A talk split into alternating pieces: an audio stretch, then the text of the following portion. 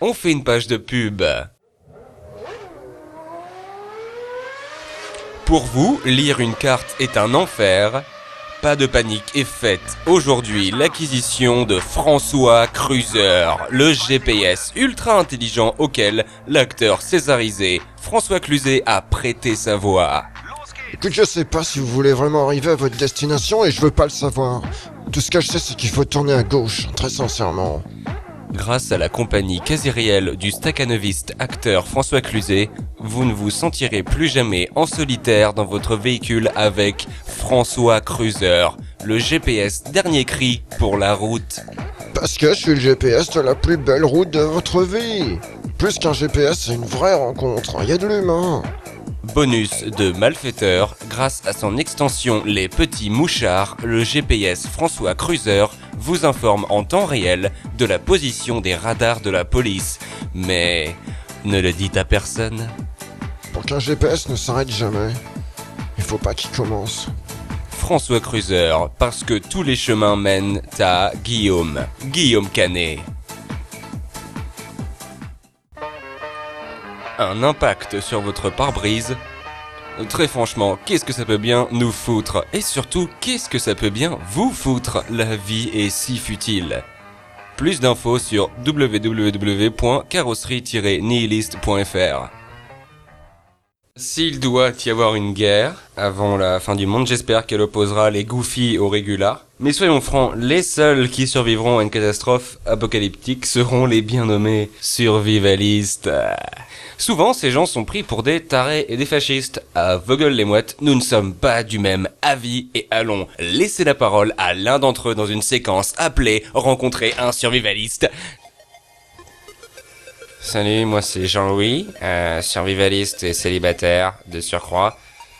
Je suis à la recherche de l'élu de mon cœur pour m'accompagner dans mon abri anti-atomique une fois que le cataclysme sera passé. Euh, je tiens à être honnête d'emblée. La femme que je désire n'a pas forcément à être euh, vivante. Hmm. Je veux juste savoir où trouver un corps durant mes premières recherches post-catastrophe. Cependant, si vous acceptez de vivre avec moi dans mon abri, il est probable que vous trouviez la mort pour je ne sais quelle raison. Et sachez que ce n'est en aucun cas une fatalité, puisque malgré ça, je continuerai à vous câliner et à vous complimenter. Donc, c'est ce qu'on appelle un pacte gagnant-gagnant. J'ai baptisé aussi mes testicules comme les frères Karamazov. Oui, je sais, ils sont trois, justement. Euh, sinon, sans vouloir passer pour un psychopathe, j'ai toujours mon masque à gaz sur moi. Donc, euh, évitez euh, de faire avec moi la scène de la belle et le clochard, vu que. voilà, voilà.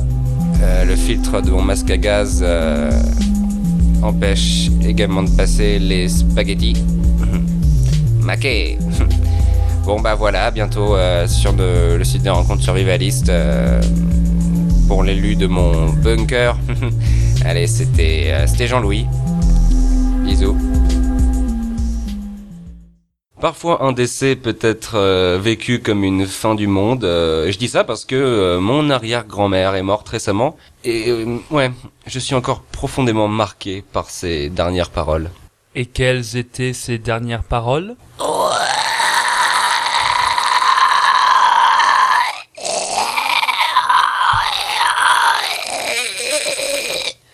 Voilà.